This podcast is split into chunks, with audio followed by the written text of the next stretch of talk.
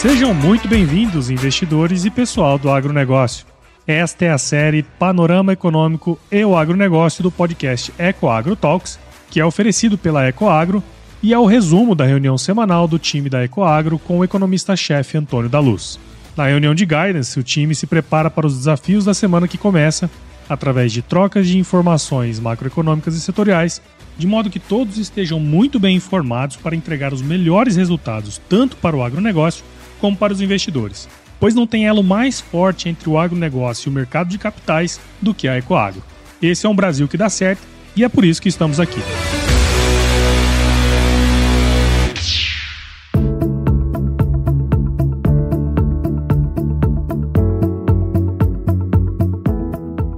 Olá, seja muito bem-vindo ao nosso podcast Panorama Econômico e o Agronegócio, que é um oferecimento da Ecoagro, que é a maior securitizadora do agronegócio do Brasil. Meu nome é Antônio da Luz, eu sou economista-chefe da Ecoagro e há 23 anos trabalho no setor do agronegócio.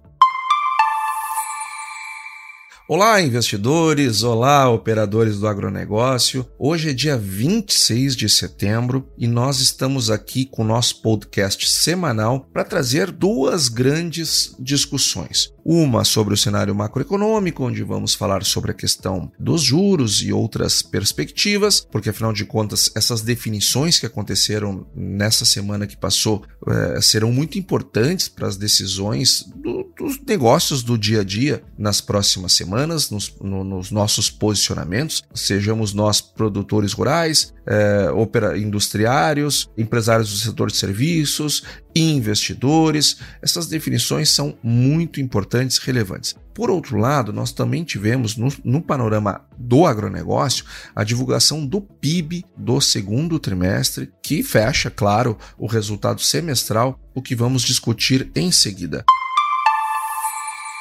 Mas eu vou começar trazendo o panorama macroeconômico, como de costume, porque afinal de contas nós tivemos uma definição importante que foi a taxa de juros no Brasil. O cupom, de acordo com o que nós já imaginávamos, já vínhamos projetando, em linha com as nossas expectativas, manteve a taxa de juro de 13,75, ou seja, não aumentou os juros na última reunião, exatamente como achávamos que, de, que eles deveriam agir. Isto não quer dizer que o Copom não irá elevar os juros uh, novamente, se necessário for. E se houver uh, outros fatos, uh, outros episódios inflacionários que, que mereçam elevações da taxa de juro, nós não temos dúvidas, não, não temos a menor dúvida que o Banco Central, através do Copom, irá elevar a taxa de juro. Entretanto, não vemos necessidade nesse momento, assim como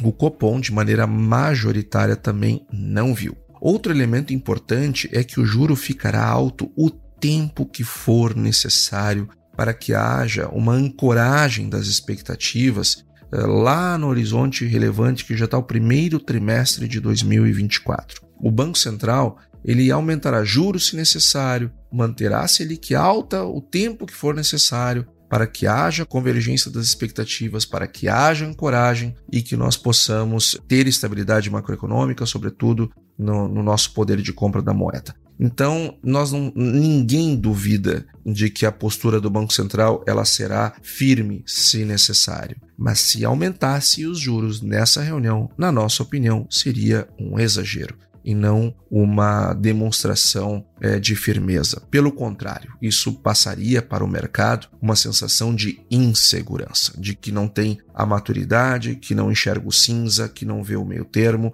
que não vê a dose que precisa ser dada. É, é, é, jogar para a torcida. Não foi isso que o Copom demonstrou nessa reunião. Demonstrou firmeza, sabedoria, equilíbrio e que joga com o juro na medida do que é necessário. E, e, e, ele já vem dando essas demonstrações há bastante tempo, tanto que iniciamos o ciclo de alta em momento oportuno, ainda oportuno, é, cedo quando comparado com outros bancos centrais. Tanto é que nós encerramos o nosso ciclo de alta quando a Europa iniciava o seu. Não é à toa que eles estão brigando lá com a inflação, não é à toa que o Fed está brigando com a inflação dos Estados Unidos, porque também demorou para agir. A, a, a, inflação adjacente lá no, nos, a subjacente lá nos Estados Unidos continua bastante elevada, continua firme e, e o Fed aumentou 0,75 a, a sua taxa de juro. Quando saiu o último CPI e, sobretudo, a inflação subjacente nos Estados Unidos, o núcleo da inflação nos Estados Unidos, é, uma parte do mercado já estava imaginando que o Fed deveria aumentar um ponto percentual, o que na nossa avaliação também parecia um exagero. 0,75 veio numa boa medida, acertaram no, no, na taxa desse mês. O que nos parece que eles erraram não foi na dose, foi no início do tratamento. Muito atrasado, muito tarde. Ainda que bem antes da Europa, muito tarde. É, quem acertou no timing, sem dúvida, foi o Banco Central brasileiro. Então, o, Fed aumentou 0,75 pontos. Uh, hoje, uh, o, intervalo do, Fed, do Fed Funds está em 3 e 13,25 e deve continuar elevando para novembro, provavelmente na próxima reunião de novembro, a nossa expectativa é que eles aumentem novos 0,75 pontos percentuais, ou 75 bips para aqueles que preferem. Então, deve continuar subindo e, e, o comunicado foi duro, as falas foram duras, dando um tom é, de que o FONC irá elevar os juros para os patamares que forem necessários, pelo tempo que for necessário, e mesmo que isso custe uma desaceleração importante da economia americana, que isso terá impacto no mercado de trabalho, mas enfim, faz parte, com inflação não se brinca, e quanto mais se negligencia a inflação, pior para a atividade econômica lá da frente, pior para uh, os empregos, pior para tudo. Inflação tem que ser combatida. O Brasil fez isso muito bem. Estados Unidos está agora dando, uh, uh, dando o resultado que se espera, dando a medida que se espera deles, e isto é muito bom. A nossa preocupação, como nós já falamos em podcasts anteriores, é com a Europa, porque a Europa, como demorou demais para iniciar o seu ciclo de alta, lembrando, eles iniciaram quando nós terminamos o nosso. Eles estão hoje convivendo com uma inflação muito elevada, precisando elevar muito a taxa de juro deles, só que saiu o PMI dessa semana. PMI, para quem não lembra, é a sondagem que é feita com os, com os gerentes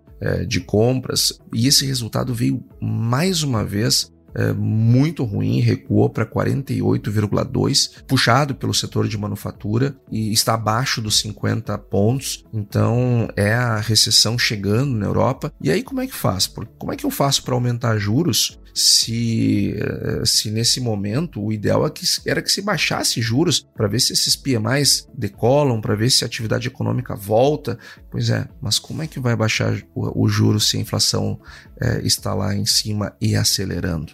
Perderam o timing, como nós já conversamos sobre isso em, em, podcasts anteriores. O fato é que a coisa lá está complicada. Os combustíveis lá não param de subir, existe um risco de escassez de vários produtos essenciais, não só energia, mas outros também. E aí então eh, esse aumento todo que está acontecendo, sobretudo no, no preço das energias lá na Europa, isso realimenta a pressão inflacionária e ao mesmo tempo é, desestabiliza a, a, expectativa para a atividade econômica. Então é uma situação bem complicada que está a Europa. Ecoagro, o elo entre o agronegócio e o mercado de capitais.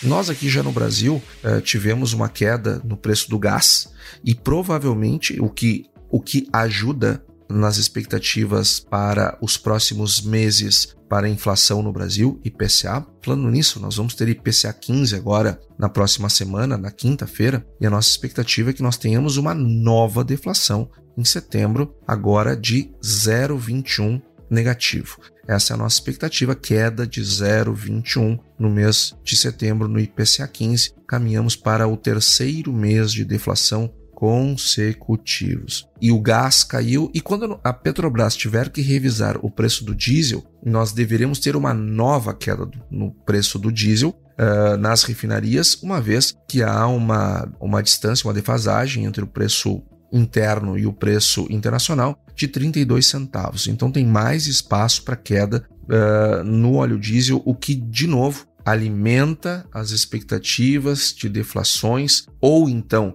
de inflação baixa nos meses para frente. Não sei se nós não teremos que ali na frente revisar novamente as nossas expectativas para a inflação, porque o viés hoje é de baixa. Se nós revisarmos as nossas expectativas, hoje o viés é de baixa. Então, se fôssemos revisar hoje, certamente seria para baixo, ou seja, uma inflação no final do ano menor do que aquela que estamos trabalhando hoje. Então, nós temos esse, essa, é, essa situação bastante positiva, que aliada ao crescimento econômico, ela nos traz um otimismo no curto e no médio prazo. Mas evidentemente que nós não podemos relaxar, nós não podemos imaginar que está tudo bem, porque não, nós temos uma eleição pela frente, nós temos uma indefinição sobre o que o próximo, é, aquele que estiver ocupando os palácios do Planalto e da Alvorada a partir de 1 de janeiro, seja o atual presidente, ou seja, outro, seja o incumbente, ou seja, os, os adversários, um dos adversários, eh, fará com a nossa economia, com, uh, o, o, com o resultado primário, com uh, o teto dos gastos, como que ele irá gerir uh, o equilíbrio fiscal, eh, como que eh, trabalhará uh, o gasto público daqui para frente. Então, tudo isso mexe nas expectativas uh, uh, de taxa de câmbio, isso mexe nas expectativas de inflação lá para frente. Então, não, as coisas estão melhorando neste momento, mas há sim, sem dúvida, uma série de incertezas do que vai acontecer ao longo de 23 e de 24. Então, temos um otimismo, mas evidentemente que dentro de uma cautela. Agora vamos falar do panorama do agronegócio. Nós que tivemos nessa semana a divulgação do PIB do agronegócio, que é um levantamento feito pela Exalc CPEA, em parceria com a CNA, Confederação Nacional da Agricultura, que apresentou uma queda acumulada no semestre de 2,48%. E isso, logicamente, trouxe uma preocupação, trouxe uh, uma ansiedade. Afinal de contas, nós estamos acostumados a ver o PIB do agronegócio crescer e não cair 2,5%, como foi a hora divulgado. E isto, logicamente, que tocou o telefone na, na Ecoagro, né? Pessoal querendo mais informações. Afinal de contas, uh, uh, nós realizamos operações estruturadas dentro do agronegócio, temos o nosso FIAGRO, o EGAF11. Então, e aí, quais são as perspectivas? Pois então, vamos falar sobre elas aqui. Nós tivemos a queda de 2,48% puxado pela queda no, no, na parte agropecuária, porque sim, nós tivemos uma estiagem em, nos três estados do sul, Rio Grande do Sul, Santa Catarina e Paraná, e em parte do Mato Grosso do Sul, o que nos trouxe uma queda eh, na nossa produção diante da nossa expectativa e com isso uma redução no PIB. Além do mais, nós tivemos um aumento muito forte da, eh, do consumo intermediário. Lembrando que PIB ele é o valor bruto da produção menos o consumo intermediário, que vai nos dar o valor adicionado, mais os impostos indiretos. Temos lá o PIB. Se eu aumento o consumo intermediário, eu vou diminuir o meu PIB, é, é, é porque o PIB faz a conta real. Então, é, quanto maior for a inflação, pior para o resultado real do PIB. E, e, e, nós tivemos uma inflação nos custos de produção bastante forte ao longo desses últimos 12 meses, nesse ano é, em particular. Então, é, é, era natural que nós tivéssemos esse resultado. Então, no setor primário, que sofreu com estiagem e também com o aumento do consumo é, intermediário, a queda foi de 8,9%. Mas veja, no segmento de insumos, que é aonde nós realizamos operações estruturadas, é, que é aonde nós atuamos com o nosso Fiagro, o crescimento foi de 22,5%. 22,5%. Então, se nós estamos seguros com esse resultado de 2,5% de queda, sim, nós estamos muito seguros e tranquilos com esse resultado de queda de 2,5%. Até porque, pessoal, deixa eu dizer um negócio para vocês. A nossa projeção é que o PIB do agronegócio caia esse ano 2,02%. Menos do que esses 2,5. Por quê? Porque agora no terceiro trimestre nós já vamos ter alguma, alguma alta. Pequena, mas nós já deveremos ter alguma alta, porque a safrinha de milho está puxando esse resultado para cima e isso entra no terceiro trimestre. E o quarto trimestre vai entrar a safra de inverno, que está bem maior que a do ano passado. Então nós teremos um crescimento forte do ramo agropecuário no terceiro e principalmente no quarto trimestre do ano onde nós já começamos a virar chave para ter um ano maravilhoso de 2023, onde voltaremos a ter PIBs grandes do agronegócio. Pode apontar aí, os podcasts ficam gravados, então, que bom que eles ficam gravados para você poder checar lá no ano que vem se nós não vamos ter um resultado muito bom. Veja, nós é, com esse, essa melhoria do PIB do agronegócio no terceiro e no quarto trimestres, nós deveremos diminuir essa queda para 2,02%. Mas sabe quanto é que foi a, o PIB do agronegócio em 2021? O crescimento foi de 9,07%. Sabe quanto foi em 2020? 24%. Sabe quanto foi em 2019? 2,9%. Sabe qual é a média de crescimento do agronegócio no, entre 2018 e 2022, já prevendo a queda em 2022, já trabalhando com queda em 2022? A média está em 6,7% ao ano.